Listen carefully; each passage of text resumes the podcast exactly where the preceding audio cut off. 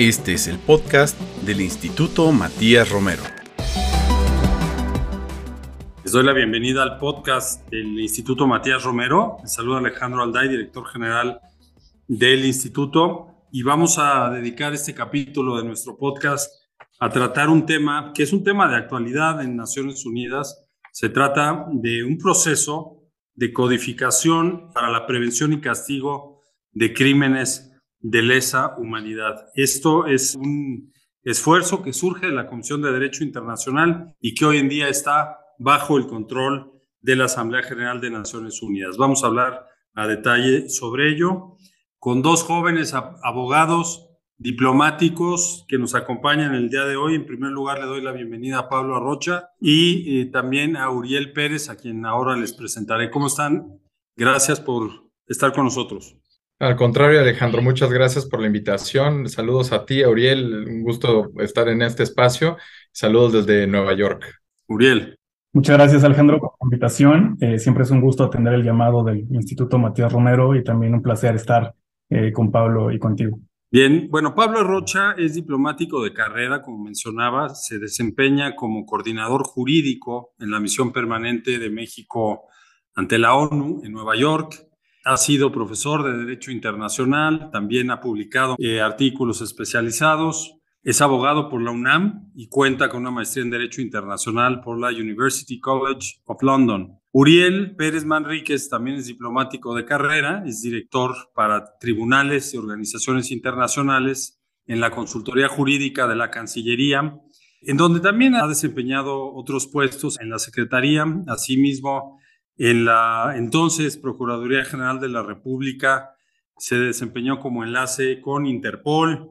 En cuanto a su formación, es licenciado en Derecho también por la UNAM y maestro en Derecho Internacional por el Instituto de Altos Estudios Internacionales y del Desarrollo en Ginebra, Suiza. Bueno, entonces, dos muy buenos abogados que tenemos en servicio exterior y comenzaría con Uriel. Vamos a darle contexto a la charla. ¿Qué nos puedes compartir sobre el concepto de crímenes de lesa humanidad? Y en segundo lugar, ¿por qué se identificó en Naciones Unidas como una necesidad para el derecho internacional la codificación de la prevención y castigo de estos crímenes dentro de la ONU? Si ya contamos con algunos tratados vigentes, como el Estatuto de Roma. Adelante. Muchas gracias, Alejandro. Eh, gracias por la pregunta. Y para entender este tema y, dar inicio a la conversación, eh, hay dos temas a, destacar y entender en toda esta conversación. El primero es el concepto mismo de crímenes de lesa humanidad y el segundo son eh, los trabajos de la Comisión de Derecho Internacional. Respecto del primero, es importante señalar que actualmente existen cuatro crímenes principales reconocidos internacionalmente. Los crímenes de guerra, el genocidio, los crímenes de lesa humanidad y más recientemente el crimen de agresión, que son competencia de los distintos tribunales penales internacionales establecidos hasta la fecha. De estos tres están contemplados ya en un tratado internacional o un instrumento que obliga a los estados a prevenir y castigar estos actos y a cooperar entre sí, por ejemplo, en el caso de genocidio, existe la Convención para la Prevención y la Sanción del Delito de Genocidio de 1948. En el caso de los crímenes de guerra, existen los convenios de Ginebra de 1949 y sus protocolos. Y para el crimen de agresión, este está cubierto por la propia Carta de las Naciones Unidas. Sin embargo, no existe ningún tratado comparable sobre los crímenes de lesa humanidad que incluya la prohibición y prevención, a pesar de que siguen siendo un elemento atroz de numerosos conflictos y crisis en todo el mundo. Tenemos casos recientes como puede ser Myanmar, Siria y más recientemente Ucrania. Esta es una tarea pendiente que se remonta a los comienzos de la Organización de las Naciones Unidas. Diversos tribunales internacionales han juzgado estos crímenes, como lo son los tribunales para Nuremberg y Tokio y los tribunales ad hoc para la ex Yugoslavia y Ruanda, entre otros. El propio Estatuto de Roma contempla en su artículo 7 los crímenes de lesa humanidad. Sin embargo, hay que recordar que este tribunal tiene jurisdicción penal individual, quedando pendiente la responsabilidad estatal por estos hechos. Por otra parte, conforme al principio de complementariedad, la Corte Penal Internacional no puede juzgar todos los casos de crímenes de lesa humanidad, recayendo la responsabilidad primaria en los estados. Un tratado internacional en materia de crímenes de lesa humanidad contribuiría a que los estados que no son parte ratifiquen el Estatuto de Roma, fortaleciendo a la Corte Penal Internacional, a la vez de mejorar la colaboración y cooperación entre los estados para prevenir y sancionar los crímenes de lesa humanidad. Esto es en cuanto al primer elemento que mencionaba de los crímenes de lesa humanidad. Ahora bien, es importante también entender a la Comisión de Derecho Internacional. Esta es un mecanismo de la ONU encargado del desarrollo progresivo y codificación del derecho internacional. En 1950, la CDI codificó los principios de Nuremberg que se utilizaron por los tribunales penales internacionales para la ex Yugoslavia y Ruanda. Posteriormente, la CDI concluyó el Código de Crímenes contra la Paz y la Seguridad de la Humanidad, que fue la base para el Estatuto de Roma de la Corte Penal Internacional. En 2014, la Comisión de Derecho Internacional incluyó el tema Crímenes de lesa humanidad en su programa de trabajo y designó al relator Sean Murphy, estadounidense, quien concluyó su labor con el proyecto de artículos adoptado en 2019. Conforme a los procedimientos de trabajo de la CDI, todos los documentos que se elaboran deben ser aprobados por la Asamblea General de la ONU y es aquí en donde tomó mayor relevancia el trabajo de la Delegación de México ante las Naciones Unidas. Muchas gracias, Uriel, por este primer comentario que nos sitúa en, eh, digamos, en el derecho internacional y en qué estado se encuentra el tema de los crímenes de lesa humanidad. Lo acabas de señalar muy bien. Quizá una precisión, la resolución 3314 de la Asamblea General es la que define el crimen de agresión o el acto de agresión, mejor dicho. Pero bueno, al margen de eso, Pablo, nos acaba de explicar Uriel que la CDI a través de Sean Murphy, que hizo un trabajo muy bueno, presenta un informe final con su trabajo en torno a un proyecto de eh, artículos en materia de crímenes de lesa humanidad.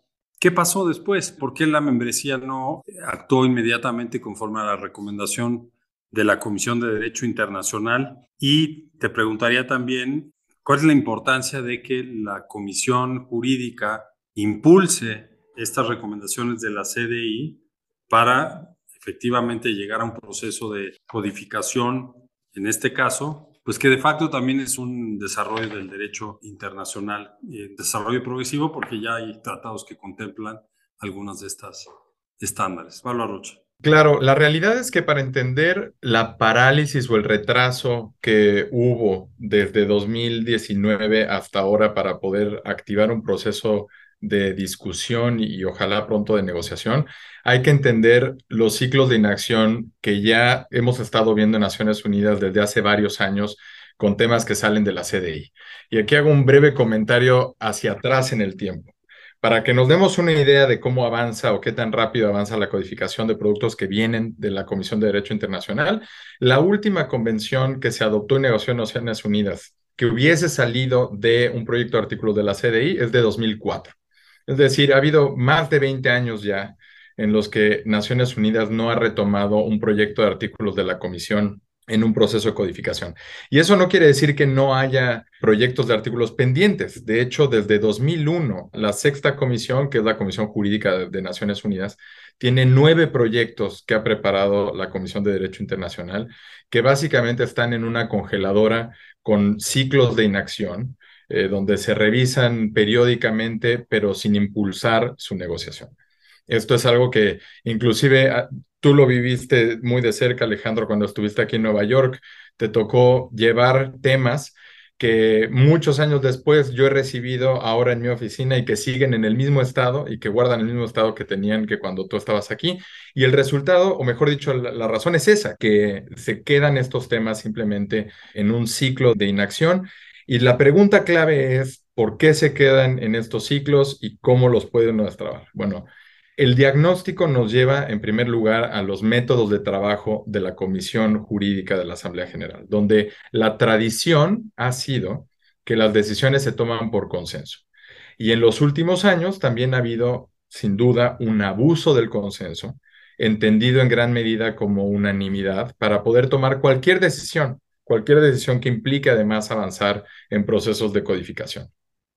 Y esto en lo que se traduce en la práctica es que la CDI elabora sus productos, los manda con recomendaciones a la sexta comisión para que negocie y la sexta comisión aun cuando pueda tener una mayoría de estados que coincide con la recomendación de la CDI, pues basta que haya uno o dos o un par de estados que no se sienten cómodos con algún proyecto en particular y frenan la acción de la sexta comisión y simplemente lo ponen en este patrón de espera cíclico para ver si mágicamente cinco años después las delegaciones han cambiado de opinión.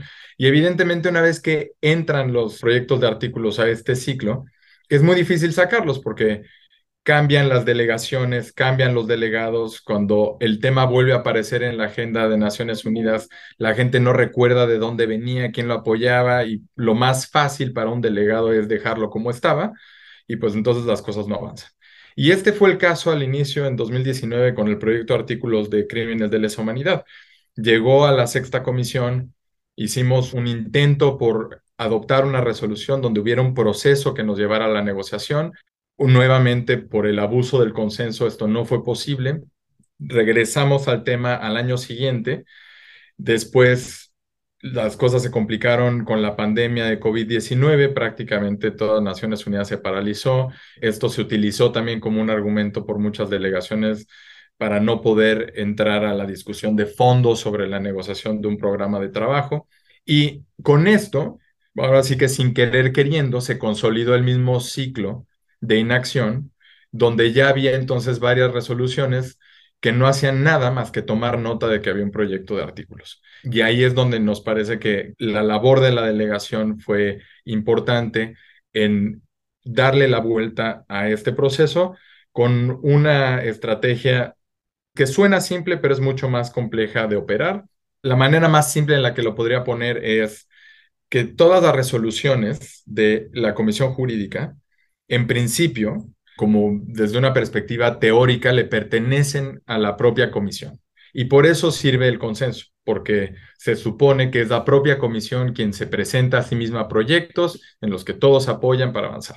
Y lo que hicimos este año, y México encabezó esta iniciativa, fue voltear, invertir las fuerzas políticas dentro de la comisión, presentando un proyecto de resolución a título nacional y entonces esto rompía el esquema de que tuviera que ser adoptado por consenso, rompía también con la noción de que fuera un proyecto de resolución que le perteneciese solamente a la comisión.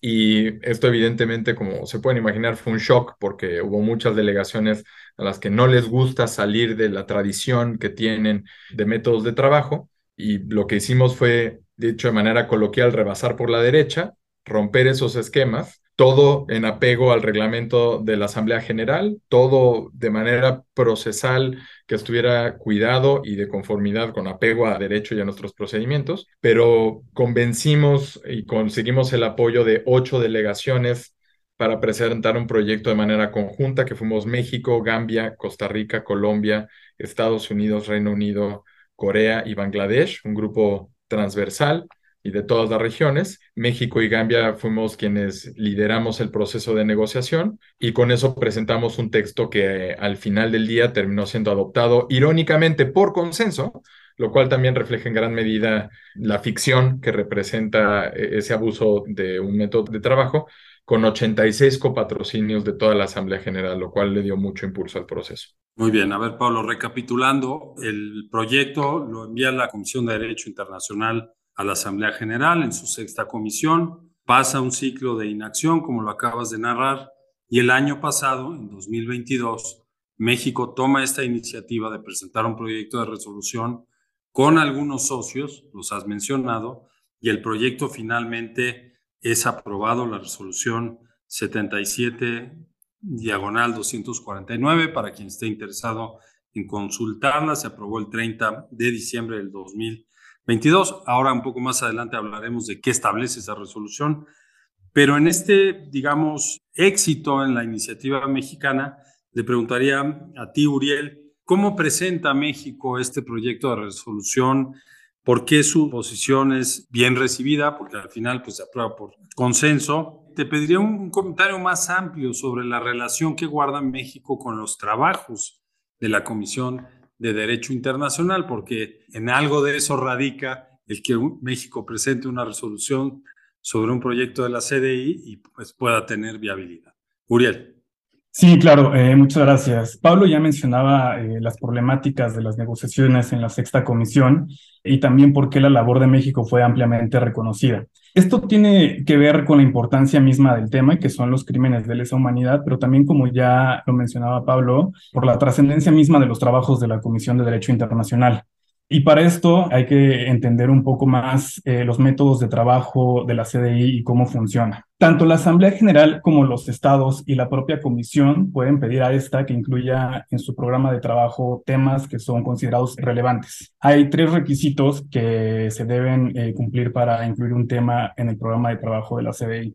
Esto es, eh, el primero, que el tema refleje las necesidades de los estados respecto del desarrollo progresivo y la codificación del derecho internacional. Dos, que este tema esté en una etapa suficientemente avanzada en cuanto a la práctica de los estados para permitir el desarrollo progresivo y la codificación, como bien podrían ser decisiones de tribunales internacionales y la práctica de los estados. Y tres, que sea un tema concreto y viable para el desarrollo progresivo y la codificación. Ahora bien, los trabajos de la comisión generalmente concluyen en lineamientos, comentarios, principios o proyectos de artículos, como es el caso de este proyecto de artículos sobre crímenes de lesa humanidad. Derivado de lo anterior, la CDI ha tenido una gran relevancia en el derecho internacional, concluyendo documentos que hoy en día son ampliamente reconocidos y usados, como son las convenciones de Viena sobre el derecho de los tratados y las relaciones diplomáticas, la Convención sobre el Derecho del Mar y el Estatuto de Roma, entre otros. Un ejemplo a destacar reciente es la guía sobre la aplicación provisional de los tratados, elaborada por el doctor Juan Manuel Gómez Robledo, candidato mexicano para juez de la Corte Internacional de Justicia. Ahora bien, por otra parte, y lo que ya bien mencionaba Pablo, existe una crítica también a la Comisión de Derecho Internacional en el sentido de que ya no emite documentos trascendentes, entre comillas, porque no concluyen en estos grandes tratados internacionales. No obstante, actualmente la CDI trabaja en proyectos de derecho internacional que son de la mayor relevancia práctica. A manera de ejemplo, tenemos eh, documentos que están trabajando actualmente sobre la inmunidad de oficiales estatales de la jurisdicción penal extranjera o la sucesión de estados en materia de responsabilidad estatal, que con la situación de Ucrania toman especial importancia.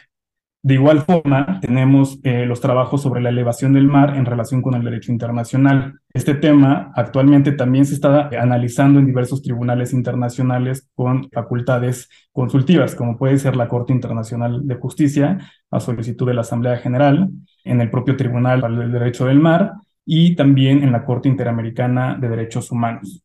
Entonces, lo que hizo México en la sexta comisión con esta resolución aprobada fue volver a darle esa relevancia a la labor de la Comisión de Derecho Internacional, lo cual sin duda eh, será un trabajo que se deberá continuar con los demás documentos que finalice este cuerpo especializado en Derecho Internacional y buscando sinergias de trabajo entre la sexta comisión y la propia CDI.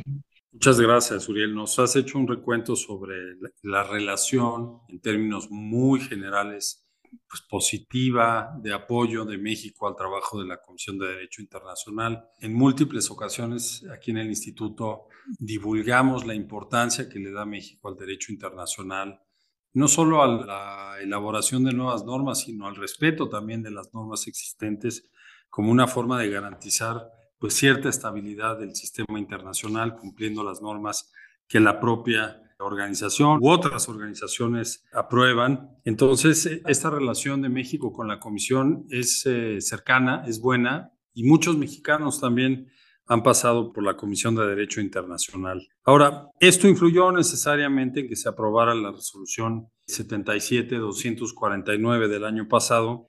Y Pablo, te pediría que nos expliques en qué consiste este nuevo ciclo de trabajo de la sexta comisión en torno al proyecto de codificación para la prevención y castigo de crímenes de lesa humanidad. Sí, y de hecho agregaría también dos elementos a lo que ya mencionaba Uriel y que acabas de contextualizar que me parecen muy importantes. En efecto, por ejemplo, en esta crítica que se le ha hecho a la CDI y en particular a los relatores especiales de ya no querer preparar proyectos de artículos, forma parte de una retroalimentación negativa, porque en gran medida muchas veces los relatores especiales sienten un desincentivo en preparar artículos cuando saben que van a ir a una congeladora en Naciones Unidas. Entonces prefieren tomar temas que les permitan desarrollar conclusiones o directrices o guías que no requieren una etapa de después de negociación para entonces garantizar el éxito ¿no? de, su, de su proyecto. Y lo curioso es que en todo este tiempo les mencionaba que llevamos más de 20 años en que haya habido una codificación de un tratado de un producto de la CDI. Pero eso no quiere decir que no haya habido codificación en Naciones Unidas en general, sino que la Comisión Jurídica de la ONU ha quedado fuera de la jugada con procesos de codificación que sí han avanzado, como el Tratado de Proliferación de Armas Nucleares, el Tratado de Comercio de Armas, el propio Acuerdo de París, ahora recientemente el Tratado para la Conservación y Uso Sostenible de Biodiversidad Marina. O sea, ha habido muchos tratados que salen o de procesos en el plenario de la Asamblea General o de otras comisiones de la Asamblea General, pero irónicamente, la comisión jurídica, que es la que debería de tener la principal atención a los procesos de codificación y desarrollo, se queda atrás. Por este método de trabajo que les comentaba del abuso del consenso, y lo que hizo la resolución 77-249 fue poner contra la espada y la pared a la minoría que bloqueaba el consenso. Cuando pusimos una resolución que contaba con el apoyo de la mayoría y estaba sobre la mesa para ser considerada, ahora era el peso político de, las minorías decir si querían pedir un voto o no, y como no quisieron asumir el costo de pedir un voto, pues entonces se avanzó en este proceso que si sale bien, nos podría llevar una negociación. Y aquí respondo de manera más puntual a tu pregunta, Alejandro, y, sigo haciendo énfasis en si sale bien, porque formalmente no hemos iniciado un proceso de negociación. Lo que hizo la resolución 77249 es establecer un proceso con tiempos delimitados, una hoja de ruta, digamos, para poder llegar a un proceso de negociación. Y esa hoja de ruta consiste principalmente en dos cosas. La primera es que se acordó que la comisión jurídica tendría dos sesiones reanudadas en espacios de tiempo en el año calendario donde normalmente no sesiona, por un periodo de una semana. La primera sesión reanudada acaba de pasar ahora en, en abril pasado, una semana aquí en Nueva York, y se reunirá nuevamente en abril del año próximo, una segunda vez por una semana, donde estamos discutiendo el contenido del proyecto de artículos. Eh, básicamente una discusión entre la membresía artículo por artículo para ver qué comentarios hay, qué dudas hay, qué, qué posiciones puede haber respecto de los artículos. Este proceso de dos sesiones reanudadas en abril de este año y en abril próximo llevará a un resumen de estos trabajos para la consideración de la sexta comisión en octubre o noviembre del año próximo, eh, que será ya la 79 sesión de la Asamblea General. Y ahí, y eso que quizás es la parte más importante de la resolución que hemos estado mencionando, ahí se tendrá que tomar una decisión sobre qué va a hacer la ONU con este proyecto de artículos, a la luz de la propia recomendación de la CDI, que es avanzar hacia una negociación.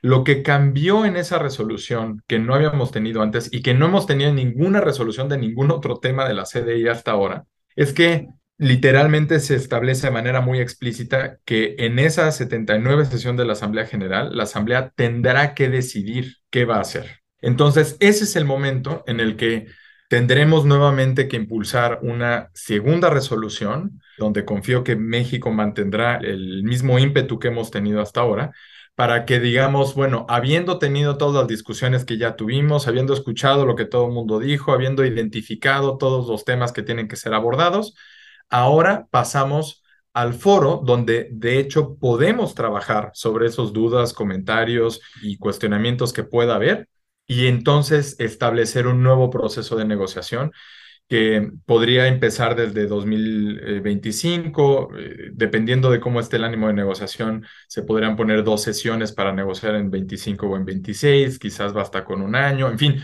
todo eso se podrá negociar en el otoño del año próximo, pero lo que queremos es generar momentum con este proceso deliberativo que ya arrancó, para que como comisión, como Naciones Unidas, no podamos dar marcha atrás y tengamos que avanzar a un proceso de negociación. Y luego ya veremos qué sale de esa negociación, veremos qué tratado sale y nada de esto prejuzga ni la firma ni la ratificación de ningún Estado. Pero lo importante es llegar a esa etapa donde pueda haber genuinamente una negociación y no solamente la deliberación en la que estamos ahora. Claro. Estamos en una etapa intermedia, si me permiten esta expresión, en este proceso deliberativo con inquietudes, preferencias de los miembros de la sexta comisión, que son los miembros de la Asamblea General. En esa deliberación, Uriel, ¿qué está comentando México? ¿Qué está proponiendo México? ¿Qué le preocupa a México de un posible tratado sobre estos temas?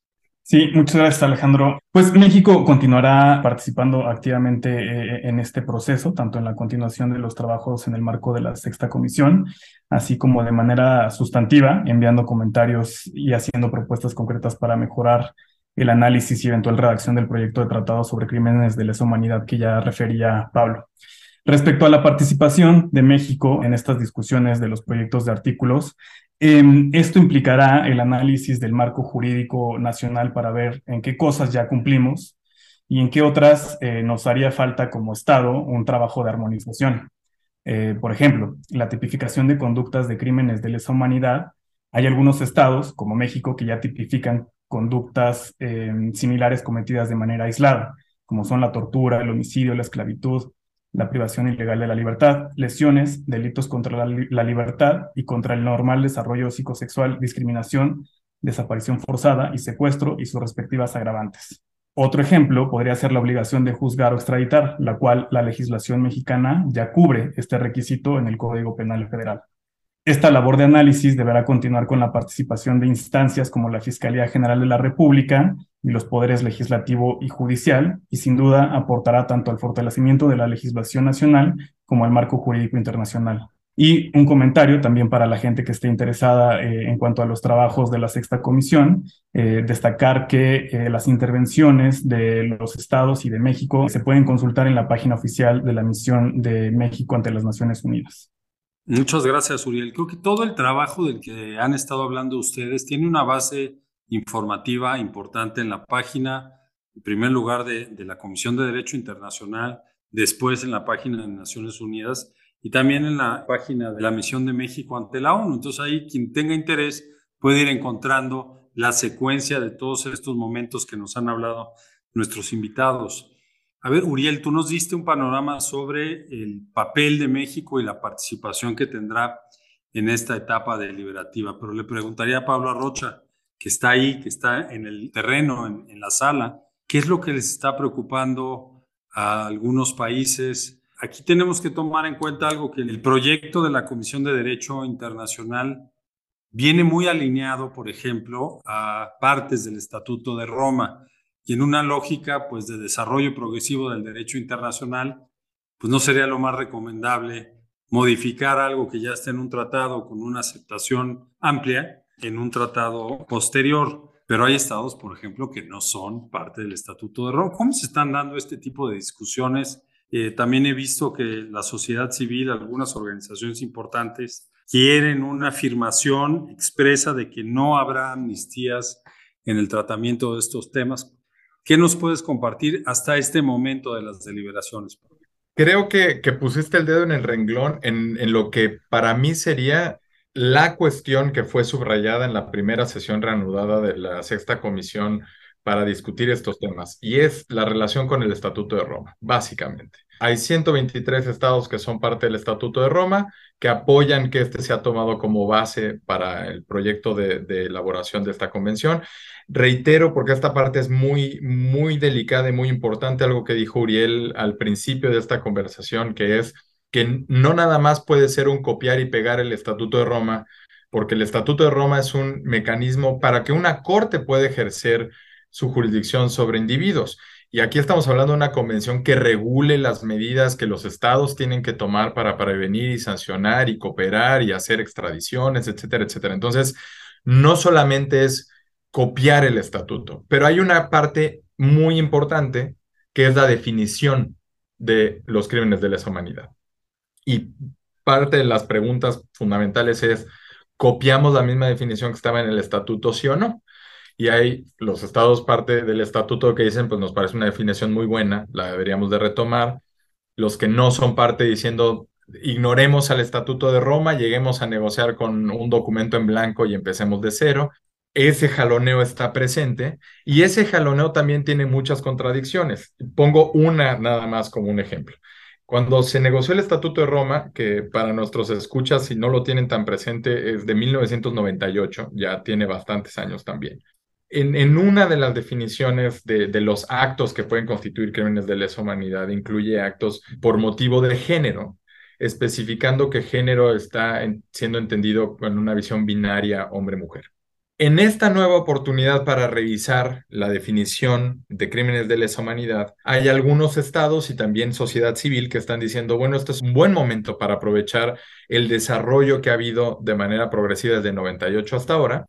Y pongamos que en efecto se, se consideran actos que sean realizados eh, por motivo de género, pero no agreguemos ese apellido que venía en el Estatuto de Roma, donde el género tiene que ser entendido como de manera binaria hombre-mujer, porque la discusión de género hoy por hoy es mucho más amplia. Y ahí, por ejemplo, todos los estados que también en algún momento no son parte del Estatuto de Roma y no quieren oír hablar del Estatuto de Roma, cuando sale este elemento de discusión te dicen, no, pero el Estatuto de Roma ya lo resolvió y es muy bueno, ¿por qué no entonces dejamos lo que dice ahí? Entonces, se presta mucho para esta selectividad de qué le interesa a cada delegación, de cuándo un instrumento es invocado y cuándo es ignorado. Creo que para eso están sirviendo estas discusiones, un poco para desahogar todas estas posiciones y críticas que pueda haber. Sí creo que hay un margen para avanzar desde un punto de vista jurídico en el tema, en áreas en las que no estaba cubierto eh, la cuestión de crímenes de lesa humanidad en el pasado. Tú mencionaste algunos aspectos, otros como el de inmunidades, por ejemplo. Otro aspecto que estará pendiente es que hay quienes consideran que este proyecto debería de tener también un mecanismo de monitoreo de los estados, de qué es lo que está sucediendo para poder dar seguimiento a la implementación de la prevención de crímenes de lesa humanidad. Hay una cláusula de jurisdicción a la Corte Internacional de Justicia que la CDI, siendo muy cauta, puso prácticamente de manera optativa para los estados en su proyecto, que quizás habría que ver si, siguiendo la tradición mexicana, nuestra posición es que no sean optativas estas cláusulas, sino que sean obligatorias. Creo que hay mucho margen todavía de cosas que se tienen que, discutir sin ignorar todo lo que ya se ha construido, también tomando en cuenta que ha habido mucha jurisprudencia en estos años, incluida de la propia CPI, que es muy rica para tomar en cuenta en este proceso de negociación, pero creo que sirve tanto para los estados que son parte del Estatuto de Roma como para los que no, para hacer un buen ejercicio de introspección, de análisis de la práctica y, y poder avanzar. Habiendo dicho esto, también sabemos que por una cuestión política, meramente política, va a haber muchos estados que simplemente no tienen simpatía a una negociación y a una convención de prevención y castigo de crímenes de lesa humanidad. Y creo que ese es uno de los retos de la trinchera, de lo que tú mencionabas en el terreno, saber que más allá de intentar negociar para incluir el punto de vista de todos, como se haría normalmente eh, en una negociación transparente y que sea incluyente, también hay que reconocer a esas limitantes donde pues no vamos a poder incluir a ciertos estados que simplemente este proyecto no lo quieren. Y creo que eso es sano y eso se vale y eso es un derecho soberano de cualquier parte, pero el punto clave aquí es que eso no debe ser motivo para frenar toda la acción de Naciones Unidas para negociar. Si un estado no tiene un interés no quiere involucrarse o simplemente no quiere firmar y ratificar después de que negociamos algo, pues que no lo haga. Tiene todo el derecho de no hacerlo. Lo que no podemos permitir es que esa visión política se convierta en un abuso que frene toda la acción de Naciones Unidas y que imponga la visión de una minoría cuando hay una mayoría de estados que está dispuesta a avanzar para cubrir este vacío jurídico. Clarísimo, Pablo. Muchas gracias por esta explicación sobre los distintos niveles de compromiso digamos, las voluntades que puede haber en la sala en torno al avance en este proceso deliberativo hacia un potencial tratado internacional. Le preguntaría a Uriel, México siendo un país que ve con buenos ojos, digamos, este proceso, tiene que guardar mucho cuidado y coherencia entre algunas obligaciones internacionales que ya ha asumido. Tú mencionaste una materia de desaparición forzada y precisamente es la consultoría jurídica la que tiene que garantizar esta coherencia entre las obligaciones internacionales que tiene nuestro país. Te preguntaría, ¿están ya en pláticas, aunque sea preliminares, con otras autoridades mexicanas para este proceso deliberativo? ¿Cómo se está trabajando a nivel interno, Uriel?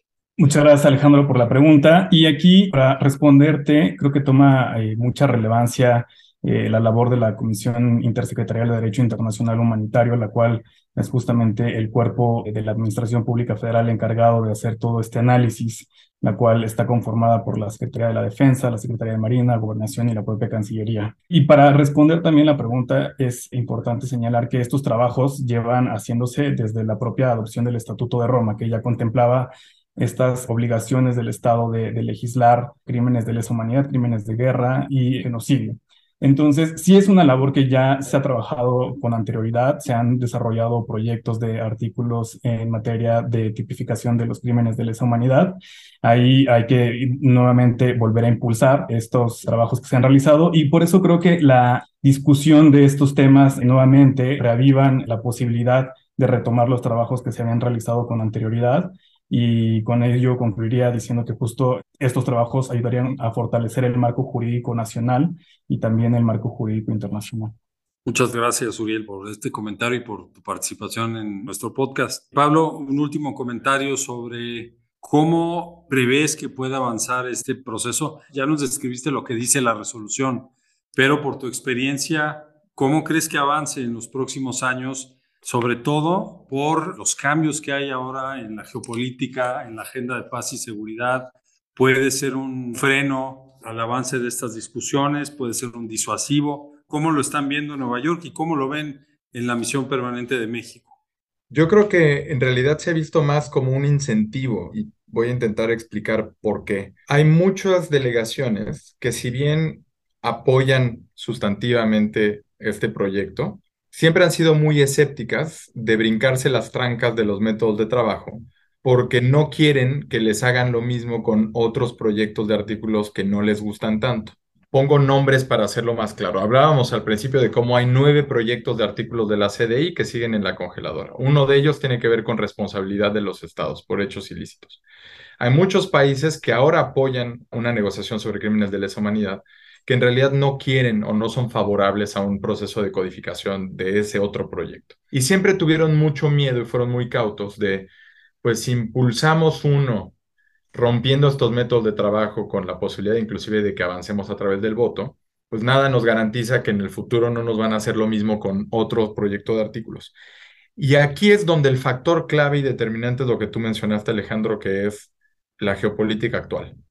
La razón por la cual entre nuestros apoyos, tanto inicialmente los ocho iniciales que les mencioné estaban Estados Unidos y Reino Unido, pero entre los 86 copatrocinadores también está, por ejemplo, Australia, que, que es un país que se ha opuesto a romper los métodos de trabajo de la sexta comisión. Su apoyo fue determinante a partir de todas luces la invasión a Ucrania esa posibilidad de decir, no podemos dejar a la Comisión Jurídica en la inacción y tenemos que hacer algo como comunidad internacional y aquí tenemos un espacio de oportunidad, hizo que pesara por primera vez más el aspecto sustantivo de lo que tenían enfrente como proyecto al aspecto procesal del método de trabajo que había que preservar. Y creo que eso va a continuar de aquí, eh, desafortunadamente, otoño del año próximo, que es cuando se tenga que tomar esta decisión. Y me parece que justamente por este contexto global, la mayoría en la sala va a seguir queriendo avanzar hacia una negociación sustantiva para la prevención y el castigo de crímenes de lesa humanidad.